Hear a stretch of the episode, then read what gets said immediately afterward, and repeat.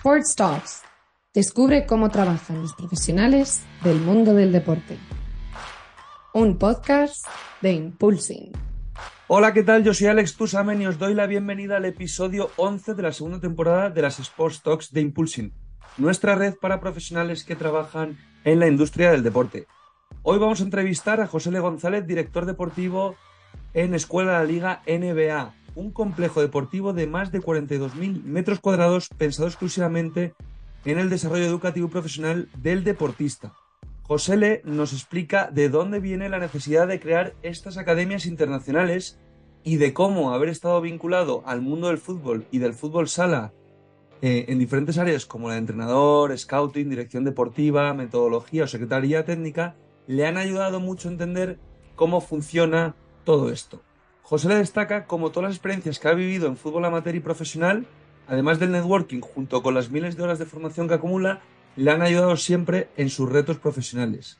Eh, vamos a repasar también de dónde viene toda la estructura de academias internacionales. Hoy vamos a hablar mucho de cómo nació eh, el proyecto de la Escuela de la Liga NBA, pero también cómo se crearon estas primeras academias internacionales en clubs como el Alcorcón o el Leganés, donde eh, trabajaron previamente, y además de los clubes amateur con los que empezaron a realizar todo este tipo de proyectos.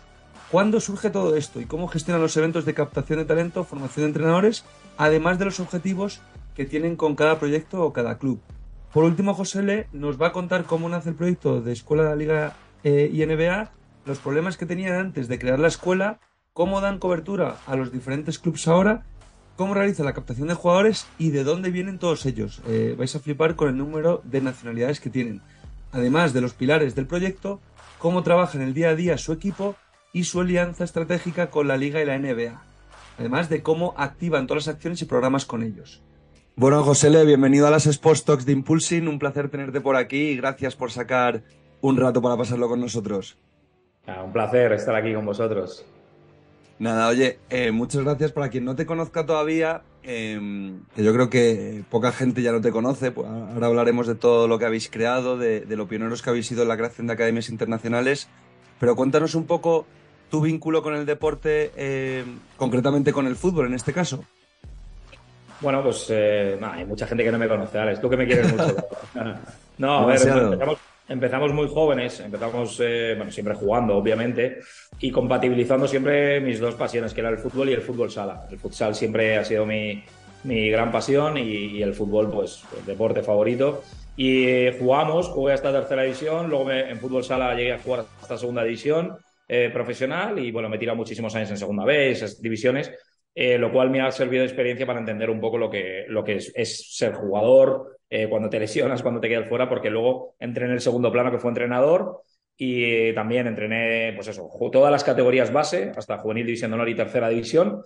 Y, ahí vi que me costaba mucho más, ¿no? que el, fútbol desde el plano entrenador es, es, muy desagradecido, así que me metí en zona de despachos, que es donde he estado todos los últimos años, Em, compatibilizando dirección deportiva, secretaría técnica también, que estaba en una selección nacional dirigiendo la selección de Guinea Ecuatorial y en dirección deportiva en muchos clubes y creando esta parte más de dirección de área internacional que es la que nos ha llevado estos últimos años. Pero empezaste muy joven, porque empezaste a entrenar con qué edad? O sea, siendo entrenador tú. Sí, sí, sí, mi primer título de entrenador me lo saqué con 16 años. Con 16 años. ahí justo cuando se podía por la Federación Madrileña eh, me saqué mi primer título y a partir de ahí pues fui creciendo, fui sacándome el resto de títulos de fútbol y de fútbol sala sobre todo. Eh, también eh, me formé como árbitro, he sacado titulación de, análisis scouting, de director de metodología, dirección deportiva por la Federación Española. O sea, he intentado formarme todo lo que he podido en, en, el ámbito del fútbol, que es lo que me apasionaba. Pero sí, empecé a entrenar muy pronto porque compatibilizaba eh, jugador con, entrenador de niños, que me gustaba mucho. También en aquel momento, pues oye, económicamente si te dan una ayuda, cuando eres joven, estás empezando. Bienvenida. Es lo típico, tú lo sabes. Los clubes, a los jugadores, oye, por ganarte un dinerito más, entrénate a este infantil o este cadete y, lo hemos hecho siempre, ¿no? Pero me empezó a gustar mucho el tema entrenador y al final, pues mira, eh, llegué a dirigir en tercera división, así que eh, contento esa parte, pero, pero ya me, me pasé al plano de despachos.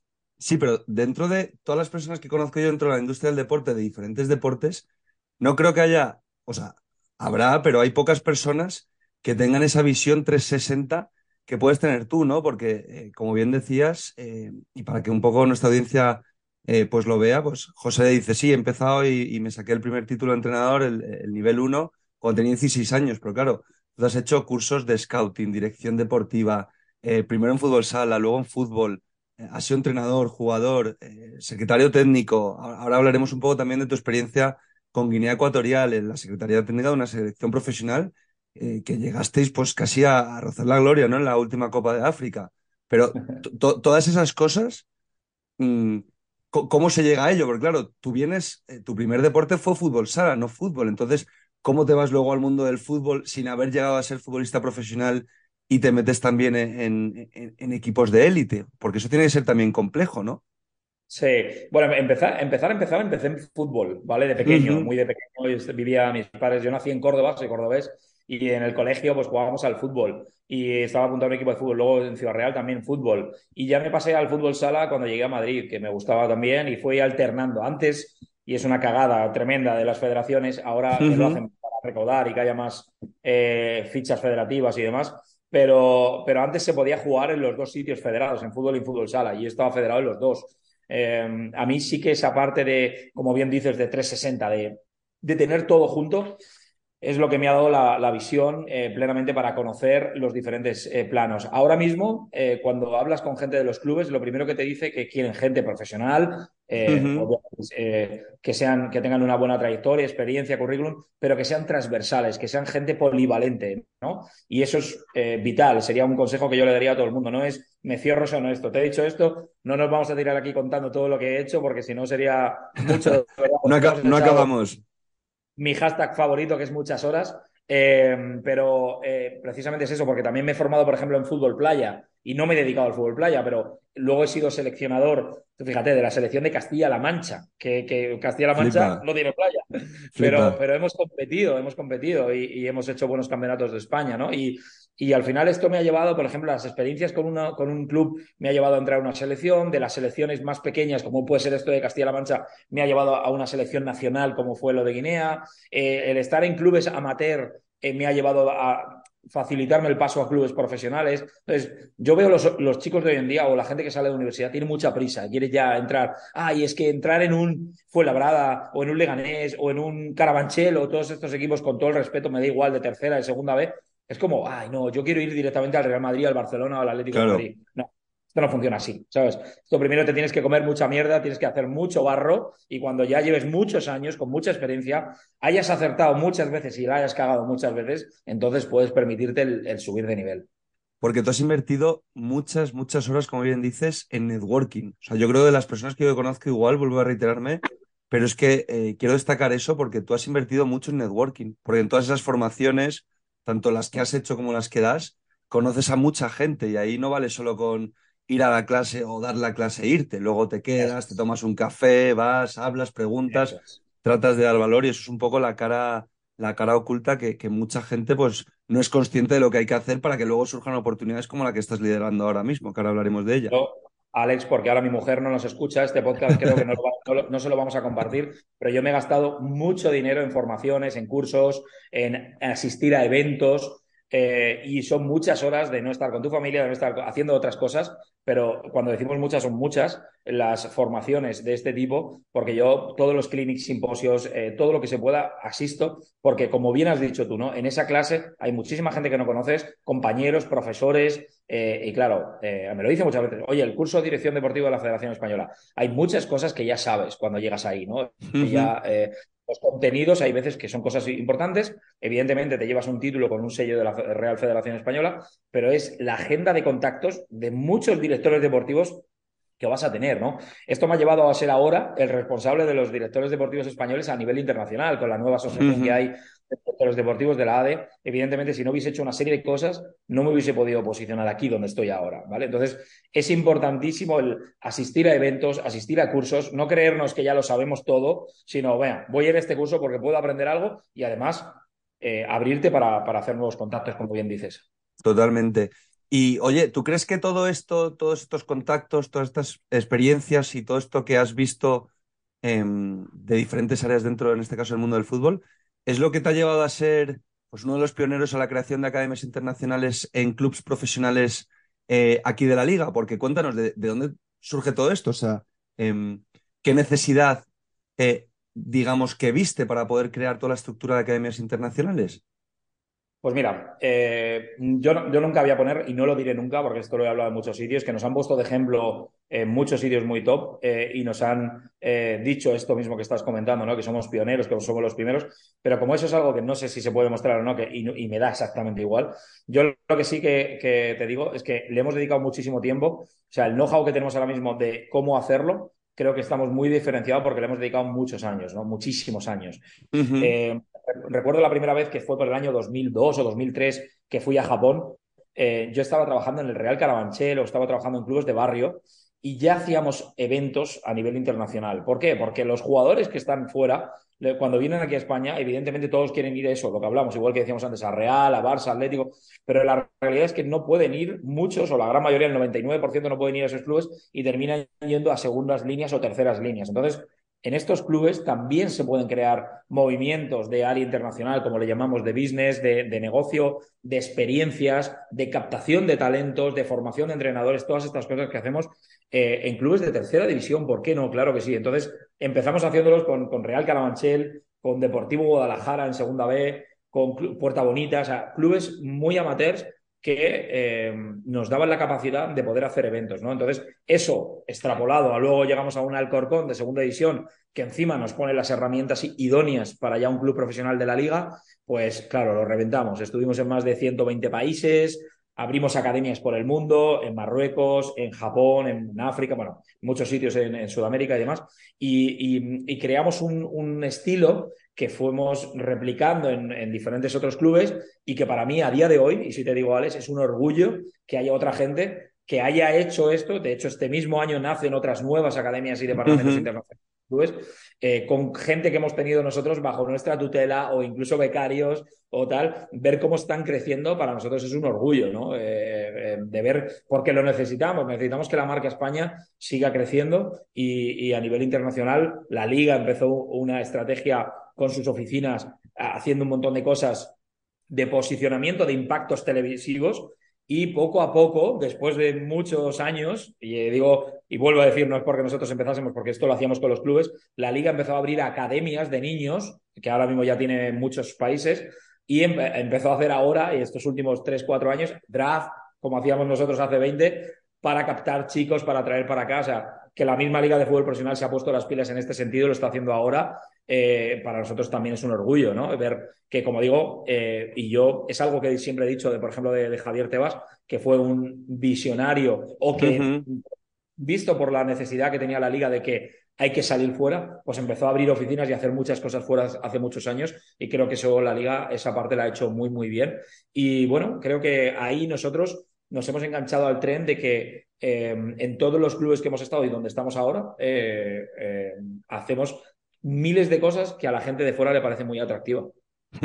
Claro, porque en estos, digamos, academias internacionales y en esta estructura de draft, de eventos, de captación, de formación de entrenadores, no hay, digamos, que un, único, o sea, no hay un único objetivo concreto, sino que hay varios. En algunos casos puede ser captar talento, en otras cosas pueden ser experiencias simplemente de ocio, ¿no? Para, para atraer a gente que a lo mejor no podría entrar nunca en un club o en las instalaciones de un club de primera línea aquí en España. Em, pero ¿qué tipo de objetivos son, son esos? O sea, ¿cada proyecto tiene un objetivo concreto o dependiendo si vais a clubes o si vais a entrenadores? Total, es como dices tú, hay muchos objetivos. El primero de todos, quizás para mí siempre es el posicionamiento de la marca. O sea, tenéis que ver, o sea, para mí, eh, de verdad, y he vuelto después a Marrakech o en una zona en, en Shizuoka, en Japón, y ver a camisetas del Alcorcón por la calle, o sea, eso es como, ostras, eh, esto tiene impacto, ¿no? Eh, porque van muchas cosas relacionadas, como bien dices, ¿no? No es solo, eh, primero posicionar la marca con una serie de eventos y acciones, pero luego después, todo lo que viene después va enfocado a, a tus objetivos que te hayan marcado. ¿Qué es lo que tú quieres? Hay gente que efectivamente lo que quiere es una buena captación de jugadores para tener un buen mercado. Hay gente que, porque esto Igual hay mucha gente que enseguida ve el tema internacional y se piensa, no, los niñitos que vienen pagando, ya está, se quedan con eso. Eso, es lo que creemos que son. Chavales que vienen pagando para vivir una experiencia y para jugar aquí. Es mucho más allá, muchísimo más allá. Eh, los sponsors, desde hace muchísimos años, y tú hablas con cualquiera, yo tengo amigos en, grandes multinacionales que te dicen el, brand en una valla o ponerlo en la camiseta en el pecho, esto, esto se ha quedado obsoleto ya. Ya los sponsors y aparte, todos los sponsors españoles están colapsados ya. Y, y, tú imagínate encima lo que es para un Fuenlabrada o para un Carabanchel o para un equipo de barrio, el tener que ir a competir con, con, monstruos en la misma ciudad como Real Madrid, Atlético Madrid o muchos clubes de primera división, Getafe, Rayo. O sea, es una merienda completamente de negros que ahí no se puede hacer nada y entonces tienes que ir a buscar otras cosas fuera. Y hay patrocinadores fuera que les puede interesar, ¿no? Y te pongo un ejemplo. Trabajando con el Cádiz, por ejemplo, allí, eh, es muy típico y está buenísimo el, atún de Almadraba, y ya estuvimos alineados con una empresa de Japón para poder hacer una serie de acciones. Hablamos con el manchego de Ciudad Real y estuvimos haciendo una, serie de acciones de aceite de oliva en, Japón. O sea, hay un montón de acciones, hay un montón de sinergias alrededor de una acción que tú hagas, pero evidentemente si no posicionas la marca primero es muy difícil, ¿no? Entonces, Además, hay un montón de entrenadores en todas partes del mundo que no tienen la suerte que tenemos aquí en España nosotros de tener una buena formación reglada, con buenos profesores, buenos cursos de todo. Y eso fuera llama mucho la atención y muchos entrenadores que quieren venir aquí y formarse con nosotros. Entonces, tenemos una buena red de formación con técnicos en muchos clubes donde vienen entrenadores de todas partes del mundo a formarse aquí. Además, por lo típico, lo que hacen todos los clubes, hacer clinic de tecnificación, eh, academia de, porteros, en los campus de verano, los campus de, ventanas, pero sobre todo, eh, como decimos, ¿no? la oportunidad de que cualquier jugador del mundo pueda venir y formarse aquí, prepararse, y tenemos encima un montón de casos de éxito de jugadores que han venido aquí, se han formado con nosotros y han vuelto a sus países y han jugado en primera división o han llegado a la selección, que es increíble. Tenemos ya más de 50 casos de éxito de este tipo. Claro, que eso es muy importante destacarlo también para ver un poco todo lo que hay detrás, porque en, esto que acabas de explicar de los diferentes objetivos, vemos que en algunos casos está el de ser profesional, el otro el de vivir, pues como alguien vive un Erasmus, pues a lo mejor viene aquí a aprender el idioma, a vivir un año en España, disfrutar de unas instalaciones de la leche, vivir una experiencia también muy top, ¿no? Porque todo esto que habéis creado durante todos estos años ahora tiene, digamos, como eje del proyecto la escuela de la liga y la NBA que habéis lanzado, eh, bueno, que ya lleváis trabajando ya bastante tiempo, pero que es, digamos, desde donde habéis centralizado todo, ¿no? Es como un poco la piedra angular em, e-, en el que habéis puesto todo el trabajo estos últimos años. Así es. Mira, esto Hace, pues mira, justo va a hacer ahora seis años o siete ya, eh, Kiyomi Cerezo, eh, eh CEO de, de, SC de la Liga NBA, eh, apareció en Alcorcón un día que vino a verme, es amigo mío desde hace muchísimos años, y apareció un día a verme allí en Alcorcón y vio el despliegue que teníamos ahí montado. Un montón de japonesitos por ahí corriendo, aparecían unos árabes, de repente llegaba una empresa de China, eh, y claro, el, tío alucinaba, ¿no? Y me decía, hostia, pero la que tienes aquí montada, parece la ONU esto aquí. ¿Y, y dónde, dónde viven estos? O sea, estudian aquí y tal. Y digo, pues mira, tengo un jaleo con esto, porque tengo unos que viven en un chalet aquí al lado, otros viven en el colegio Amanecer aquí, otros están en una residencia de estudiantes para allá, otros estudian, o sea, ese es el problema del día a día que tenemos los clubes en, España y en muchas partes del mundo. Hay algunos clubes como Real Madrid, y he tenido la suerte de trabajar ahí cuatro años, que tienen su propia residencia, pero es para jugadores del Real Madrid. O sea, un chico que quiera vivir una experiencia no puede vivir en la residencia del Real Madrid. Entonces, buscábamos darle cobertura a todos estos clubes, a todos estos programas, a todas estas solicitudes de jugadores por, el mundo, ¿no? Y que yo me dijo, oye, si montamos una residencia, pues claro, yo pensaba que iba a montar una residencia para esto, y ha montado este monstruo, que es un monstruo descomunal. Así que como tuvimos esa idea y, se ha desarrollado, primero nace ESC, por el paraguas de la, de la empresa TEN, que es la que manda y la que tiene los terrenos y la que edifica y todo, pero el nombre de ESC Posteriormente, viendo las oportunidades tanto en fútbol como en baloncesto, se asocia a, las marcas tan importantes como son la Liga y la NBA para ser partners estratégicos y poder, eh, pues ambos salir beneficiados. Porque, por ejemplo, la Liga, cuando traía grupos, porque la Liga trae muchos grupos de fuera y trae jugadores de fuera, los años anteriores nos los mandaba a los clubes. O sea, yo tenía que atender muchas veces en Alcorcón peticiones, o el Leganés, peticiones de la liga de, oye, por favor, que viene este grupo de Singapur, eh, atenderles ahí, porque la liga no, solo tiene oficinas, no tenía un sitio donde poder hacerlo. Ahora tiene aquí su, centro, tiene aquí con nosotros eh, una academia eh, muy fuerte y tienen un sitio para poder atender. Ahora mismo esta semana han estado con un programa y bueno, pues eso es un sitio donde ellos pueden eh, realizar todos sus programas y la NBA exactamente igual con el, con el baloncesto. Mientras nosotros metemos a un montón de jugadores que tenemos en los clubes y los mandamos, viven aquí, estudian aquí, eh, tienen todo aquí con nosotros, con su gimnasio, con su piscina, con, con toda la alimentación cubierta, con nutrición, psicología, etc. Pero luego se hacen, desarrollan su programa deportivo con un club fuera, así todo el mundo está contento. El club, nosotros, el jugador, los padres sobre todo. Así que ese era el objetivo y, y el único problema que tenemos ahora, Alex, que es que estamos llenos. hemos abierto hace seis meses, siete meses. Bendito problema, bendito, problema. de todas formas, esa colaboración con la Liga y con la NBA, con dos monstruos como son estas dos organizaciones, tuvieron que ver un proyecto muy sólido, porque para, digamos, colaborar en el proyecto y, ser socios estratégicos vuestros, tuvieron que ver que lo que hacíais, pues lo que dices tú, no es de un año, venga, vamos a montar una escuela, sino que obviamente todo el know-how que teníais, eh, pues eso, son muchos años los que lleváis haciendo estos eh, si hablas de academias internacionales, tu nombre yo creo que sale a la palestra desde cualquier persona que esté en el sector y eso también yo creo que, es un valor diferencial, ¿no? Porque tú al fin y al cabo tienes contactos ya. José, ¿tú en cuántos países has estado? ¿Llevas la cuenta? Sí, sí llevo la cuenta porque tengo una aplicación que me lo voy poniendo. He estado en 130 países. 130, casi nada. Eh, bueno, pero también por vacaciones con mi mujer y, algunos que ya conocía antes, pero por fútbol, gracias a Dios he conocido un montón. Por ejemplo, con la selección de, Guinea Ecuatorial me he conocido prácticamente todo África, porque he estado en 42 de 57 países que tiene África, pues he estado prácticamente en todos. Eh, la verdad es que estas experiencias y estas vivencias, además de darte contactos, te hacen conocer las culturas diferentes para cuando estos jugadores o estos técnicos vienen aquí, porque no es lo mismo, y de esto hablo siempre, no tiene nada que ver. Eh, están pegados, ¿eh? pero nosotros, eh, a que no tenemos nada que ver con los portugueses, están aquí al lado, ¿verdad? de, culturalmente, todo, pues Japón y Corea, por ejemplo, está pegado y tampoco tiene nada que ver. Y entonces, muchas veces vienen los grupos o viene la gente y es como, ah, los chinitos, y los metemos a todos en el paquete de los chinitos, ¿no? Y, hay que entender, esa es una de las de los valores que tiene nuestra empresa y cómo trabajamos, que entendemos cada cultura, tratamos a cada persona diferente, tenemos claramente cómo tratar a unos y a otros, qué es lo que quieren, porque esos son muchos años de trabajo, tanto allí en sus países como aquí.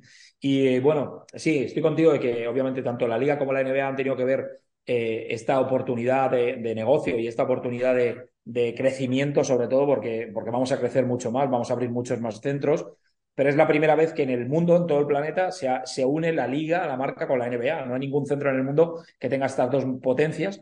Y, de hecho, la NBA en Europa, eh, en, así a nivel internacional, tiene algunas escuelas, pero es el primer centro que va a abrir donde también realizará sus drafts y realizará el puente directo hasta Estados Unidos, así que es un, es un sitio magnífico para poder crecer. ¿Y cómo hacéis la captación de todos estos jugadores? Porque ahora son jugadores, va a haber jugadoras, trabajáis con agentes, son de muchas nacionalidades, ¿no? Los que tenéis ya eh, en la escuela. Sí, tenemos los, cinco continentes, o sea, tenemos jugadores de Australia, de África, de América, de Europa y Asia, o sea, todos, todos los sitios, tenemos gente de sitios muy raros, de, países muy recónditos, de la isla Reunión, de, Trinidad y Tobago, o sea, tenemos sitios... ¿Cómo, llegáis ahí? ¿Físicamente también? Eh, ¿Todo online? ¿Tenéis una red de agentes? Tenemos las tres vías, lo has dicho perfecto. Nosotros vamos, de hecho, esta semana, por ejemplo, tenemos que irnos para Panamá, Guatemala, México, etc. Vamos nosotros, hacemos eventos allí, captamos y traemos. Eh, tenemos agentes intermediarios que también nos, comercializan y nos traen, eh, ofrecen el proyecto para que la gente pueda saber que, esto existe. Y por otro lado, pues evidentemente eh, redes sociales y medios de comunicación que ellos mismos nos mandan la solicitud de que quieren venir a un sitio así, ¿no? Pero sí, los mismos clubes son los que nos hacen también de comerciales. En muchos casos. ¿Y cómo es el día a día de tu equipo? Porque, bueno, me comentabas fuera de cámaras que ya sois 19, lo centralizáis todo en cuatro personas dirigidas por ti. Em, pero claro, haber creado, ahora parece, digamos, nada, 19 eh, personas trabajando en este proyecto, ¿no? Pero tú, empezaste solo. Es decir, tú esto, que sí, que sé que me vas a decir que no, pero esto lo creaste tú, le fuiste dando forma con muchas horas, muchas experiencias, pero claro, ahora ves que estás bajo el paraguas de la Liga, la NBA, dirigiendo todo desde vuestro campus, pero también dando cobijo a muchos clubes. Digamos que has cumplido un poco desde que tú y yo nos conocemos ya desde hace tiempo, pero digamos que todo lo que querías hacer lo has centralizado, pero trabajando con todos los clubes que tú querías. Me quedan muchas cosas por hacer, ¿eh, Alex? no me jubiles ya. Nos, quedan muchas temporadas aquí en el podcast de Sports para que te pases y en cada una yo creo que vamos a hacer un episodio contigo para que nos cuentes novedades. Sí, sí, sí, claro que sí. No, a ver, sí, por supuesto lo que acabas de decir es, es clave, ¿no? Eh, empezamos solos, eh, empecé solo y con ayuda de gente de, de, mira, por ejemplo, yo siempre digo, eh, Enrique Pérez, que fue una persona que me impulsó, me ayudó mucho con mi loca idea de, de comercializar esto por muchos sitios, ahora está en el Málaga y vamos a trabajar, ya te lo digo, vamos a trabajar con ellos eh, aunque el Málaga ahora no está en una situación muy buena deportivamente, pero es una gran ciudad, es un gran club con una gran afición y vamos a ayudarle seguro para que vuelva a estar donde tiene que estar y posicionar el, marca por el, eh, Málaga eh, como su marca por el mundo. Y, él fue una de las personas que más me ayudó, impulsándome, ayudándome, dándome. A veces no es solo la mano de obra que tenemos y que siempre digo, por eso no es falsa humildad, pero es que tengo un equipo de trabajo que es brutal y que a día de hoy, igual que yo empecé solito, a día de hoy somos mucha gente y tenemos un equipo de trabajo brutal, donde sobre todo, como bien has dicho, somos esos cuatro, esos cuatro jinetes que tú conoces, eh, Jairo, Ignacio y Víctor de Arza, que Víctor lleva ya muchísimos años conmigo, muchísimos. Mm. Eh, coincidimos en el Real Madrid y ahí nos unimos y ya empezamos una larga eh, vida juntos, deportiva y, fuera también en lo personal. Y, son, son base. Tenemos otros muchos compañeros que están, sobre todo, con proyectos.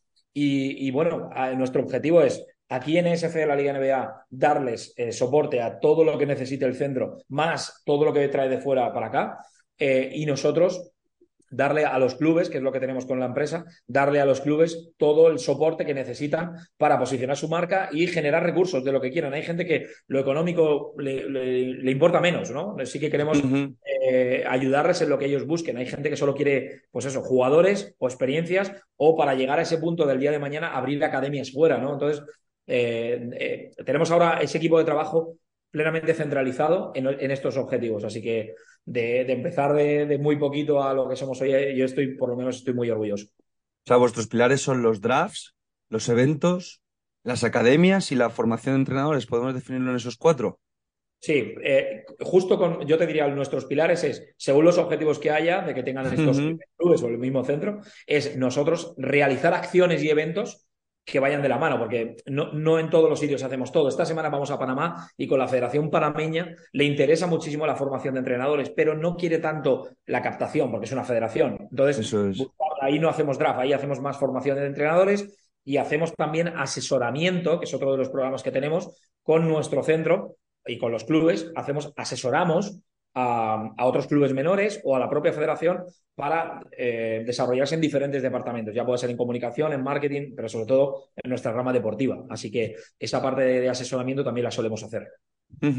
Oye, José, y por ir acabando, em, ¿qué consejo le darías tú a alguien que, esté empezando en esto, tanto en, en, el mundo del fútbol? Porque tú al fin y al cabo empezaste, sí, como entrenador, secretario técnico, pero tú al fin y al cabo estás ya muy especializado en la gestión, aunque luego obviamente pues eh, me imagino, obviamente, lo que te conozco, te encanta entrenar y te encantaría coger un equipo, pero obviamente ya también tienes que priorizar, ¿no? Porque no se puede llegar a todo también. Sí, bueno, yo le diría, y esto es una pregunta que me hacen los jóvenes, ¿no? Cuando tenemos ahora, por ejemplo, que tenemos partnership con la Universidad Europea y nos manda muchísima gente de, de prácticas, yo les digo a todos, centralizaros, todos hemos estado en ese punto de nuestra vida que dudábamos un poco hacia dónde ir y si tienen dudas, que busquen, eh, yo es mi palabra favorita y la tengo tatuada en mi cuerpo, que es pasión. Tienen que encontrar algo que les apasione, tienen que encontrar algo que realmente les llame la atención y digan, ostras, esto me gusta. Porque todos hemos trabajado en cosas que no nos gustan y eso es así. Yo me he tirado muchos años haciendo otras cosas que no tenían que ver con el fútbol porque al final tenemos el, la fea manía de que hay que pagar nóminas y hay que pagar facturas y, la gasolina no nos la dan, ¿verdad? Pero, pero sí que eh, buscando siempre la pasión y buscando siempre, dedicándole muchas horas, que es mi hashtag, eh, dedicándole muchas horas a algo que te apasiona, al final consigues encontrar tu camino. Entonces, eh, hay que formarse, ¿vale? Hay que formarse, hay que tener una buena formación en el área donde vayas a estar. Yo, por ejemplo, me en cosas que ahora no utilizo tanto, pero ahí están. Y como tú has dicho, pues oye, o he sacado un contacto o he sacado algo que, realmente me sirve. Pero formarse y sobre todo, sobre todo, lo que he dicho antes, de tener experiencia que no tengan prisa, que vayan poco a poco, que se, que se pongan cerca de gente que sabe mucho. Yo me he tirado muchos años de segundo entrenador de mucha gente para aprender. Para aprender, claro. Claro, cómo acertaba y cómo se equivocaba un entrenador. Es lo mejor. Cuando tú estás de segundo entrenador, tú ves cómo acierta y ganamos todos. Pero cuando se equivoca, eh, se ha equivocado el entrenador, ¿sabes? Es como. Eh, Eh, entonces, bueno, eh, que, tengan esas experiencias con mucha gente para ir sumando y que hagan muchos contactos que también les van a servir. Yo quiero destacar también algo que acabas de decir, es de que, eh, claro, a ti te ven ahora a lo mejor, pues, con lo de Guinea, con las academias internacionales que habéis montado, pues eso, Alcorcón, Leganés, Fuenlabrada, tu experiencia también en Real Madrid o ahora con la Liga y la NBA. Pero como acabas de decir, tú para llegar ahí también trabajaste muchos años en cosas fuera de eso mientras montabas todo esto en paralelo. Entonces, e, eso es un mensaje que yo creo que aquí nos gusta ser muy transparentes para que la gente, porque esto al fin y al cabo es un podcast para gente que quiere trabajar en la industria del deporte en diferentes áreas deportivas.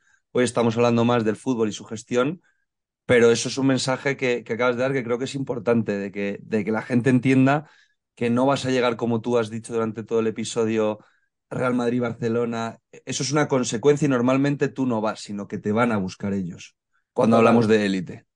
Total, he trabajado de camarero en un supermercado y he estado muchos años en el ejército, de lo cual estoy muy orgulloso. He tenido que hacer muchísimas cosas en mi vida para, para poder generar recursos que me permitiesen mientras pagarme mis cursos de entrenador, eh, poder viajar, poder hacer cosas, tener experiencias y al final irme metiendo poco a poco en lo que era mi pasión. Entonces yo animarles, por supuesto, porque eh, los tiempos de Dios son perfectos, nunca sabemos cuándo va a ser el momento, no hay que rendirse, hay que luchar, hay que cada día ir mejorando y seguro, seguro, seguro que al final llega el premio.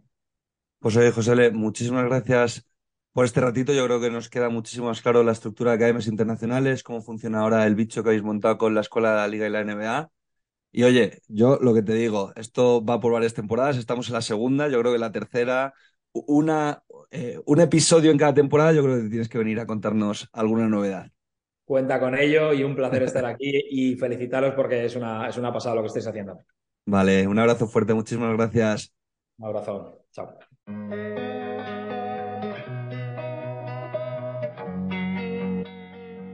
Amplía tus conocimientos de la industria del deporte a través de las entrevistas de nuestro podcast Sports Talks.